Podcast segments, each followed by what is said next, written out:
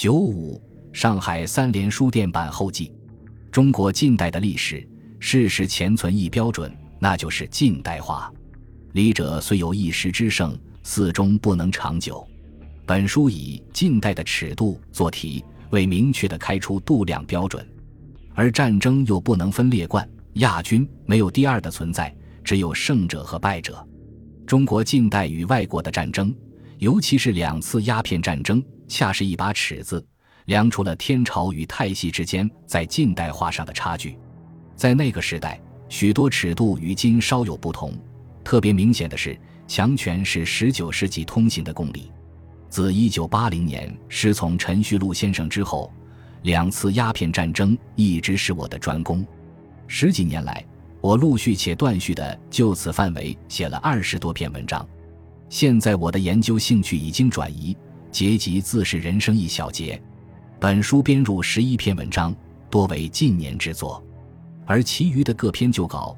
其主要内容和材料已被我写入《天朝的崩溃》《鸦片战争在研究生活读书》《新知三联书店》一九九五和《苦命天子咸丰皇帝遗嘱》上海人民出版社一九九五，此处不再收入。本书的内容多类于考证，文字相当枯涩，自以为存活期可以多上两年。由于写作时间不一，文字的风格与个人的视野多有犹疑。书中所涉及的一些命题，也非我个人的功力可及，未能进一步深入，这些都需敬请读者多加原谅。本书的许多观点，曾与同窗潘振平先生进行过讨论，又是应该在此说明的。各位读者发现本书的错误，敬请务必教我。有一件事让我一想起来就感动。我写天朝的崩溃、鸦片战争在研究时，不知淡泊拉。为何国？书中还误写为淡泊拉。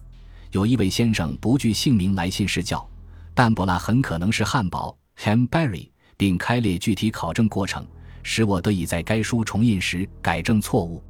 感谢中国第一历史档案馆利用部诸多女士和先生，使我较为方便地利用各种档案。吕小仙先生、杨欣欣女士帮助尤大。感谢同事杨奎松先生。善意地提出结集的建议，感谢同事的杨国强先生为本书的出版奔走，感谢一位同事的陈达凯先生，允以最快的速度来完成此书。最后，我还要特别感谢十几年来关心帮助我的诸多师长友亲。人生的多种际遇，却使之尝到了人生的多种滋味。毛海建，一九九八年八月于北京东皇城根。